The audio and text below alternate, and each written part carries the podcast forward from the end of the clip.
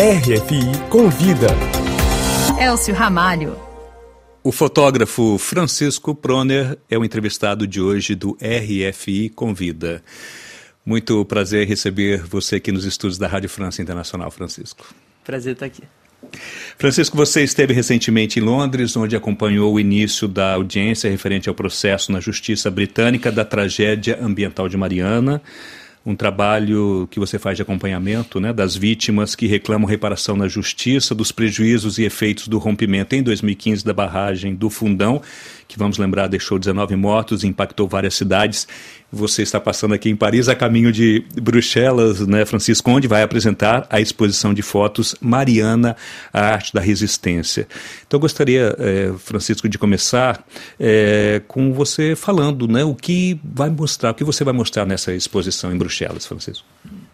Essa exposição trata de um trabalho de acompanhamento que eu fiz com os atingidos é, desse desastre de 2015 que trata de um tema que eu já venho procurando e pesquisando há alguns anos, que é o do, do impacto de empresas é, extrativistas em populações é, nativas e pessoas e populações locais, né?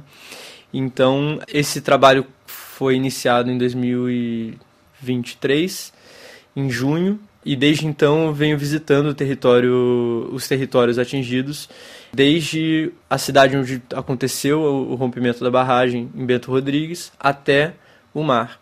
Então eu acompanhei, fiz várias visitas nos territórios que, que estão ao longo do Rio Doce. Isso você entrevista e, e fotografa e registra né, o impacto, principalmente nas comunidades, uh, enfim, que sofreram né, com essa tragédia ambiental? Isso para mim é sempre um trabalho coletivo, assim. É, acho que essa coisa de fotógrafo que viaja sozinho e faz as coisas de forma completamente independente, acho meio complicado e meio irreal também. Acho que a gente tem esse essa coisa no imaginário desse aventureiro que vai da National Geographic e faz as coisas e tal. Acho que é sempre um trabalho coletivo e tem sempre muita solidariedade das pessoas que estão no terreno, que, que vivem, né? E que fazem parte dessa história diretamente. Então, é, esse trabalho foi feito em conjunto com as populações, né, nos quilombos, no, nas aldeias indígenas é, e nas comunidades atingidas no estado de Minas Gerais no Espírito Santo. Então, é um trabalho que contou muito com a solidariedade de muita gente. E o que, que você procura eh, retratar eh, mais, melhor nesse trabalho, Francisco? Esse trabalho é um trabalho póstumo, né? Um trabalho pós o que aconteceu. Então eu não estava lá em 2015, eu tinha 15 anos em 2015. E eu acabei fotografando em 2019 Brumadinho. Então, quando aconteceu é, o rompimento da barragem lá, eu estava lá. Então, foi um tema que, que já estava no meu histórico assim de, de fotografia, mas agora, com essa eminência da, da, do julgamento do caso de Mariana, surgiu a possibilidade de eu ter acesso a essas pessoas, né? Então, me interessou e eu acho que é uma história importante que vai falar um pouco sobre a diferença da remediação ou da que já existe para o que virá, né? Para o resultado que teremos no mês de outubro. Uhum. Então... No mês de outubro, né, você está fazendo referência, então, é o julgamento que começou, Isso. então, com uma audiência na semana passada em Londres, e você, inclusive, é, registrou também, né, acompanhou, né, Isso. Francisco? Faz parte um pouco do acompanhamento desse processo. Eu tenho viajado acompanhando alguns atingidos, é, eu fui para Colômbia com eles e fui duas vezes para Londres justamente para fazer esse trabalho de, enfim, acompanhar o protesto que eles fazem para tentar trazer mais atenção internacional para o caso que estão enfrentando, né? Então, essa, essa viagem, essa visita à Europa também, além da exposição, foi para isso. Por que a importância, eh, Francisco, da visibilidade dessa tragédia? No caso, então, dessa exposição em Bruxelas, né, que faz parte um pouco eh, desse contexto, né, de dar realmente uma maior dimensão, uma dimensão internacional para uma tragédia, claro que marcou não só o Brasil, mas também marcou é, por ser uma questão ambiental muito importante também, né, com repercussão inclusive fora do Brasil, né? Eu acho que a importância de trazer isso para a Europa é também entender por que, que esse caso, esses casos geralmente correm na Europa, né? É, essas essas empresas que provocam esse tipo de desastre, esse tipo de crime ambiental e humanitário até, é, elas são baseadas aqui. Por exemplo, a BHP e a Vale têm sede, ou tinham sede na época do desastre aqui, é, em Londres, né? Então é por isso que isso corre na Europa. E também para entender que essas empresas que têm esse tipo de. tem uma imagem diferente aqui na Europa do que tem lá no Brasil.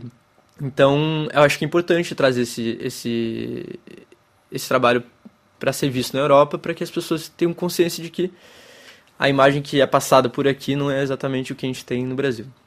Agora, é, Francisco, muito jovem ainda, é, como você inclusive já comentou, você optou por um trabalho de fotojornalismo engajado, voltado para questões relacionadas aos direitos humanos, né? Queria que você explicasse por que você se engajou é, por essa via. Bom, não sei. Acho que assim, é, acho que parte um pouco de uma formação que eu tive em casa, dos meus pais, da minha família e tudo. E hum, também porque eu acho que a fotografia para mim é uma forma de, de participar de processos que eu não sei participar de outra forma, né? Então, assim, é, né, politicamente eu me alinho com os movimentos indígenas, com o movimento negro, com o movimento quilombola, com o movimento, enfim, de, dos atingidos também. É, e eu acho que através da fotografia é a minha forma de, de, de alguma forma, contribuir com isso, né? é, pedindo licença sempre quando entro no território de cada um, mas assim participar disso como, como um, uma atividade coletiva de novo, assim, porque eu acho que é um caminho que a fotografia pode trazer alguma coisa interessante, assim. Além de alguns projetos pontuais, digamos assim como esse, né, de Mariana, você tem um projeto mais amplo, né, justamente falando dessas comunidades uh, da América Latina, não é? Uhum. Gostaria que você comentasse desse projeto e em que ponto que ele está e qual a perspectiva de, de vê-lo publicado e divulgado. Isso. Então, em 2021 eu comecei esse trabalho, que na verdade eu vinha buscando muito tempo, assim, é, acho que muitos fotógrafos e fotojornalistas procuram é, um trabalho né, enfim, autoral e, e isso demora para aparecer assim né? um tema que realmente você se apaixone e fique preso nisso por alguns anos até até concluir assim né? e eu estou nesse processo de não concluir ainda mas assim estou procurando os próximos as próximas etapas em 2021 eu comecei esse trabalho sobre sobre a exploração da América Latina e o neocolonialismo é, comecei ele em 2021 em, no Equador, na Amazônia do Equador. É, onde a exploração de petróleo é muito séria, muito forte e tem um impacto horrível na vida das pessoas, né?